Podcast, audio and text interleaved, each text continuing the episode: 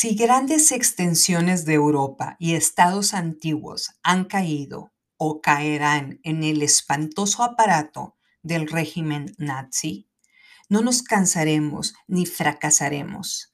Seguiremos hasta el final.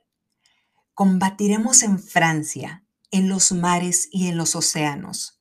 Combatiremos con mayor confianza y fuerza en el aire defenderemos nuestra isla a cualquier precio.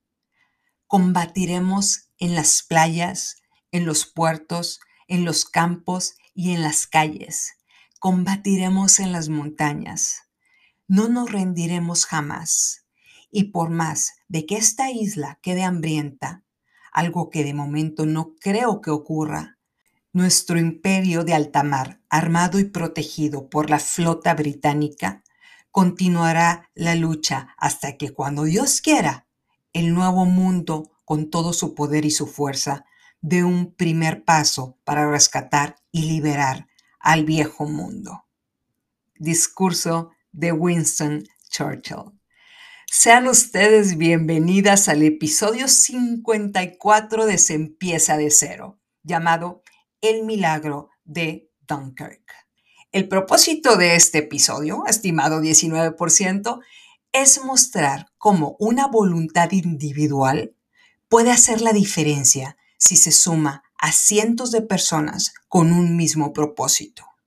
En el episodio 53, en el anterior, hablamos de cómo Churchill tomó fuerza para luchar contra el fascismo de Hitler. Esta fuerza inició, según nos muestra la película, las horas más oscuras, cuando se subió al metro y le preguntó a los ciudadanos ingleses si peleaban o si creían buena idea que se pusiera a buscar la paz con Hitler. Espero que hayas visto la película o en su caso, buscado la escena en YouTube llamada Las horas más oscuras, escena del metro. Con esto cerramos el episodio 53, algo bastante emotivo. Ahora, si te convences que pelear es lo que necesitas, convences a tu propio partido o a tus familiares directos o a los que tengas que subir a bordo y después peleas, como dijo Churchill, hasta alcanzar la victoria. Esta batalla es un esfuerzo continuo, es decir, siempre hay una nueva meta por alcanzar cada día. El día de hoy hablaremos de la película Dunkirk, la cual se filmó en el 2017 y fue dirigida por Christopher Nolan. La película estuvo nominada a ocho Óscares y ganó tres, los cuales fueron por el sonido, que mantiene el drama durante toda la película.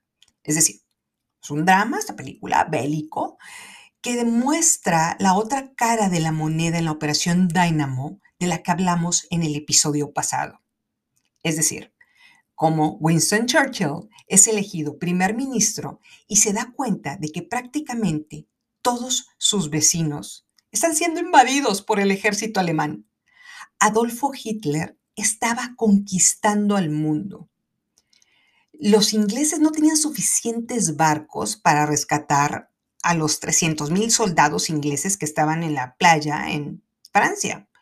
Estaban peleando hombro a hombro con los franceses.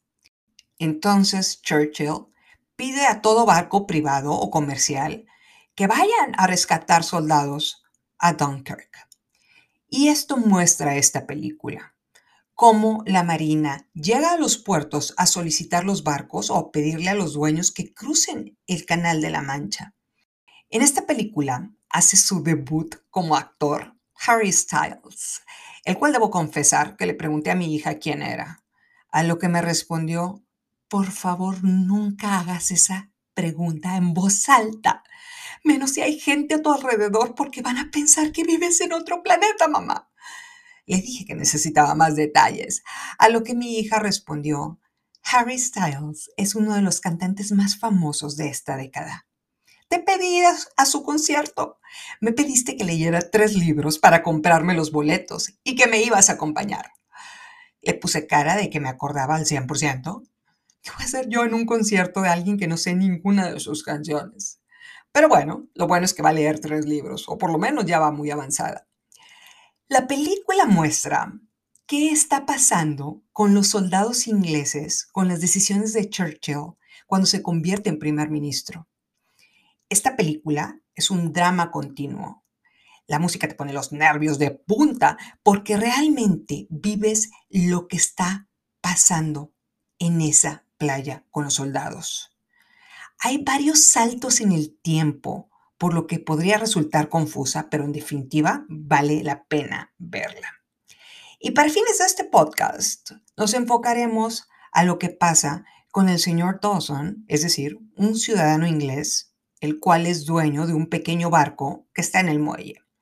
De repente llegan los marines ingleses para decirle que hay que cruzar el canal e ir a rescatar a los soldados a Francia. Y de los miles de señores Dawsons que son necesarios para salvar a los soldados en la playa. El señor Dawson decide ir a rescatar soldados con su barquito acompañado de su pequeño hijo y un amigo de su hijo. Además del señor Dawson, nos enfocaremos a lo que están viviendo en Dunkirk, lugar en el que está el comandante Bolton a cargo del rescate de los soldados ingleses. Es decir, hablaremos de lo que pasa alrededor del señor Dawson, un patriota que decide ir a rescatar los soldados que están en Francia, y es el primer barco que responde al llamado de Winston Churchill y lo que pasa con este comandante Bolton, el cual está a cargo del último muelle en el que están formados los soldados para poder ser rescatados. Los dos lados de la moneda. Aquí vamos. La película empieza con unos soldados ingleses que van caminando en las calles de Dunkirk, huyendo de los nazis. Uno de los soldados recoge un papel en la calle los nazis tiraron miles de estos papeles desde un avión. En los papeles les dicen, los tenemos rodeados. Y este dibujo en el papel muestra que todo el ejército alemán está a punto de tomar la última ciudad de Francia y el ejército inglés ya no tiene a dónde ir. Están atrapados en la playa. Les pusieron una flecha en el papel diciendo, tú estás aquí. Es decir, estamos a punto de matarte. Uno de los soldados ingleses logra escapar de los nazis que lo perseguían y llega a la playa, en la que están formados casi 300.000 soldados ingleses esperando que lo rescaten. Recordemos que en el episodio pasado, en el gabinete de guerra, le dijeron a Winston Churchill que no había forma de rescatar a estos soldados. Churchill pidió ayuda al presidente de Estados Unidos.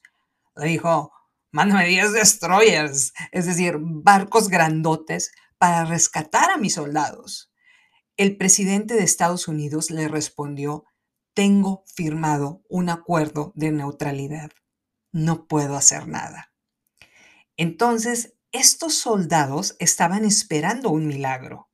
No había destroyers que fueran a rescatarlos. Pero no solo eso.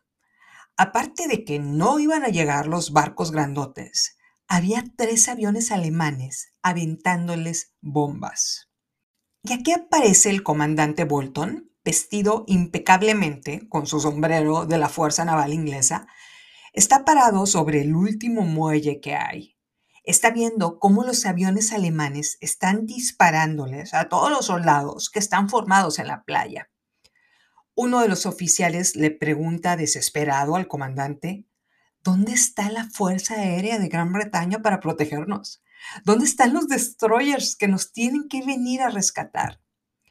El comandante Bolton le responde, los aviones y los barcos están resguardando a nuestra isla.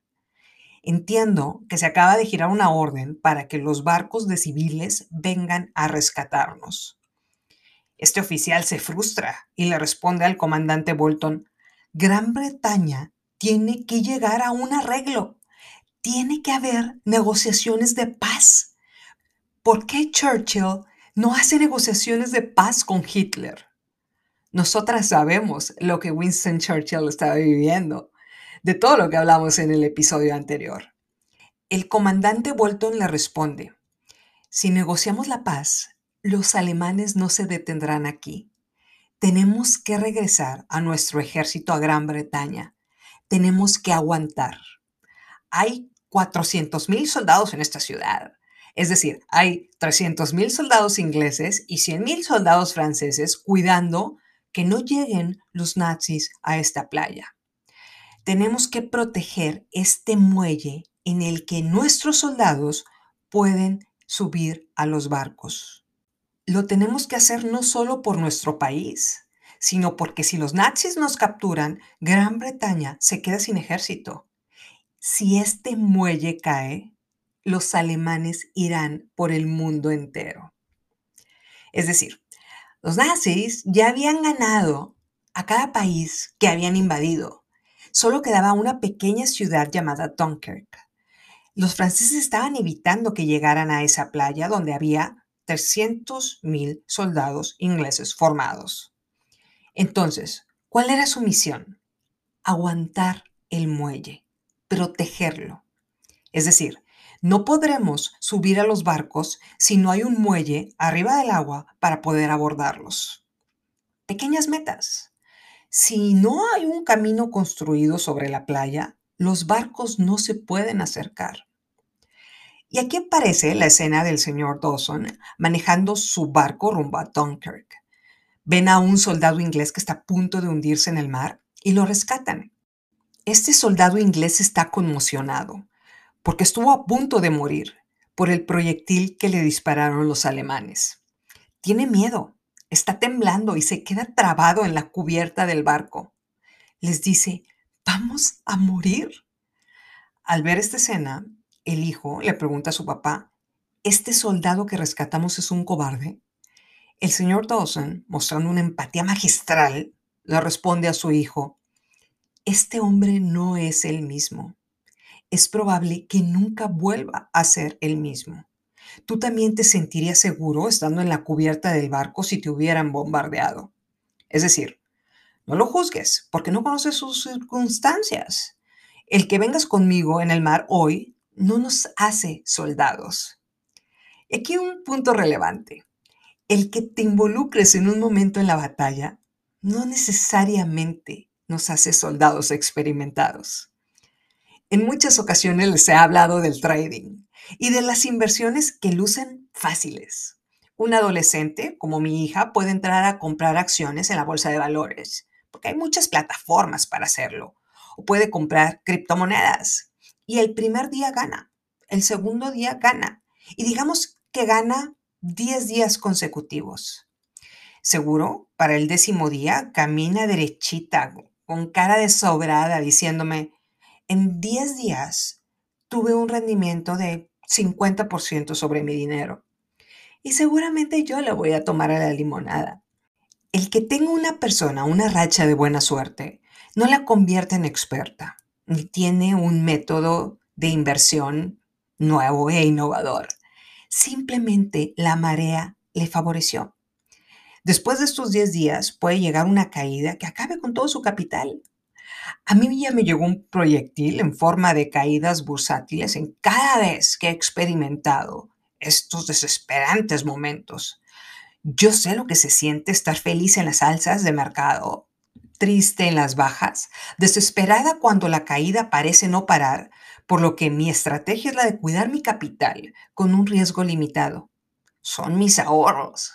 Y sé que no hay fórmulas mágicas para multiplicar ese dinero de un día a otro es algo que repito mucho en este podcast. Dice Churchill, la historia la escriben los vencedores. Y estoy de acuerdo con esto. Pongamos un ejemplo. Si una empresa de manufactura ha sobrevivido a crisis por dos generaciones, la crisis de 1994, la crisis del 2008, la pandemia del 2019, imaginemos que llega el nieto del fundador, es decir, la tercera generación y lo nombran director general. Un junior que nunca le importó la escuela y nunca se preocupó por la empresa. Y decide que no ganan suficiente dinero, es decir, no son tan generadores de cash. Y dice, tengo una mejor idea. Vamos a despedir a los empleados, vender esta planta, juntamos el dinero y me voy a poner a comprar la mitad de nuestro dinero en francos suizos y con la otra mitad compró casas viejas para remodelarlas y venderlas al doble de precio. Por supuesto, se aplaude la experimentación, pero sus trabajadores son expertos en manufactura. Él se dejó guiar por un amigo que le dijo que se hizo millonario comprando francos suizos, lo cual no necesariamente es cierto. Y de repente, este junior tiene muchas casas remodeladas que no puede vender porque les puso una cocina de lujo. Pero el mercado no paga por las cocinas de lujo, paga por una colonia segura que no le queda lejos de su trabajo. Entonces, el dinero de tres generaciones está invertido en casas que no se venden o que se van a tener que rematar en algún momento para poder pagar tarjetas de crédito. Por unos meses, este junior puede decirle a la familia, Estoy invertido en francos suizos y tengo una inversión inmobiliaria importante. Soy mejor que el abuelo y mi papá. Traducción, compré una divisa de algún país que ni conozco y si la vendo me van a cobrar unas comisiones gigantescas. Y tengo muchas casas con cocinas bonitas que nadie me quiere comprar. Un año después, va a reconocer que los vencedores fueron su padre y su abuelo, que multiplicaron el dinero que tuvieron con sus habilidades como emprendedores, mientras que él le hizo caso a leyendas urbanas y perdió todo lo que sus familiares crearon. La historia la escriben los vencedores. Ahora, regresemos a la película. Cuando este soldado rescatado en el mar por el señor Dawson puede salir del trance, le pregunta, ¿a dónde vamos? El señor Dawson le responde, a Dunkirk. Este soldado se vuelve loco y le dice, no podemos volver ahí, vamos a morir, es hora de regresar a Gran Bretaña. El señor Dawson le pide a su hijo que lleve a este soldado al cuartito que hay dentro del barco, para que se le quite el frío, y eso hace. Y de paso, su hijo le pone llave a la puerta para que este soldado no pueda salir de ahí. Ellos tienen una misión. Van a ir a rescatar a los soldados a Dunkirk. Y este hombre rescatado del mar está presionando para que regresen a Inglaterra. Hay situaciones en las que tenemos una meta fija y tomamos el timón y navegamos rumbo a ese propósito. Pero hay veces que es necesario meter al cuartito a la cobarde en nosotras porque su misión es meternos miedo, hacernos dudar de nuestro destino. Ejemplo, les comentaba en el episodio pasado que durante 15 años he vivido con el duelo de haber perdido a mi primer bebé de mi primer embarazo, que tenía 8 semanas de gestación. Su corazón dejó de latir. Cada que me acuerdo de esta pérdida, me meto al cuartito de este barco como cobarde. Me niego a revivir este dolor. Si tú ya pasaste por lo mismo y oyes que alguien dice, que exagerada Estivalis, no es para tanto, tu respuesta sería, tú también estarías igual si te hubiera pasado. Estivalis nunca volverá a ser la misma, porque experimentaste un dolor similar y entiendes en qué estado estoy. Se vale meterse al cuartito de los cobardes por unos minutos. No se espera que seamos valientes todo el tiempo. Yo me meto a mi closet cada que me da un ataque de pánico. Pero en ese cuartito solo hay un mecanismo de defensa que nos ayuda a volver a ser nosotras mismas. Ese cuartito de los cobardes no nos define. En mi caso, después de huir de esta realidad, mi hija me tomó del brazo y me dijo, sí puedes hablar de eso, mamá. Sí puedes hablar del bebé que perdiste y me lo repitió tantas veces hasta que me hizo creer que sí puedo. Una niña de 13 años me convenció que sí puedo hablar de eso. Me convenció que yo ya no me podía refugiar en ese cuartito, que no pertenezco a ese lugar, que es hora de lidiar con esa pérdida. 15 años después. Pero bueno, regresando a la película. Este soldado, que estaba encerrado en el cuartito del barco, trata de salir y se da cuenta que lo encerraron y sale desesperado y le grita al señor Dawson, no regresaste a Gran Bretaña, sigues en camino a Dunkirk, vamos a morir. El señor Dawson le responde, tenemos una misión. Tenemos que ir a rescatar soldados. Este soldado desesperado le, le dice, no puedes ir a la guerra, menos un hombre de tu edad. El señor Dawson, tranquilo, le responde, los hombres de mi edad empezaron esta guerra. No sé en qué momento permitimos que nuestros hijos la peleen. Pero el soldado quiere tomar el control del barco. Le vuelve a decir, estás muy viejo para ir a esta guerra. Tienes que regresar a tu hogar. Y una vez más el señor Dawson le responde, pero esta vez de forma magistral, no habrá hogar si permitimos que los nazis se apropien de este canal. No habrá forma de esconderte de esta realidad, hijo. No es su hijo, pero así le dice. Este soldado conmocionado le pregunta, ¿qué crees que puedes hacer con este barco? Cambiar el resultado de la guerra. Me encantó este momento. El señor Dawson le responde, no solo somos nosotros, hicieron un llamado y vienen cientos de pequeños barcos atrás de nosotros. Podemos hacer la diferencia. Al oír esto, me acordé de un dato que hizo que sonriera cuando estaba viendo esta película. El 90% de las empresas en México son empresas familiares. En palabras de esta película, solo el 10% de las empresas en México son destroyers. El 90% restante son empresas como la tuya o la mía. Empresas que no rescatan a miles de desempleados, sino empresas que rescatan a una decena de soldados para que puedan tener una vida mejor con un ingreso decente. Por lo anterior, es sumamente importante que haya millones de señores Dawson o señoras Dawson que toman su barco y lo pilotean para cambiar el resultado de la batalla. Emprendedores como tú y como yo que tomamos nuestro barco, cruzamos el Canal de la Mancha y le damos empleo a estos hombres que están formados en la playa con hambre, desesperados porque piensan que serán sus últimos minutos de vida. Soldados que están conmocionados y una vez que lleguemos a la playa, les ofrecemos alimento, bebida y un propósito. Hablamos de la pirámide de Maslow.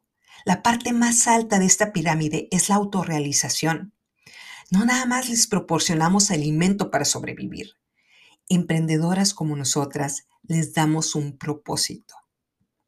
Ahora, regresando a la parte final de la película, cuando estaban bombardeando a los soldados en la playa, cuando sabían que los destroyers no iban a rescatarlos, cuando sentían que iban a morir en esa playa, el comandante Bolton, desde el muelle, ve a lo lejos a cientos de barcos que venían hacia ellos.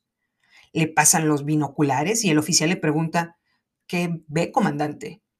Este le contesta, veo a nuestro hogar. Y se le salen las lágrimas al ver a los capitanes de los barquitos entrando a la guerra para rescatarlos. Los soldados de la playa aplauden al ver a los cientos de barcos que se aproximan para rescatarlos.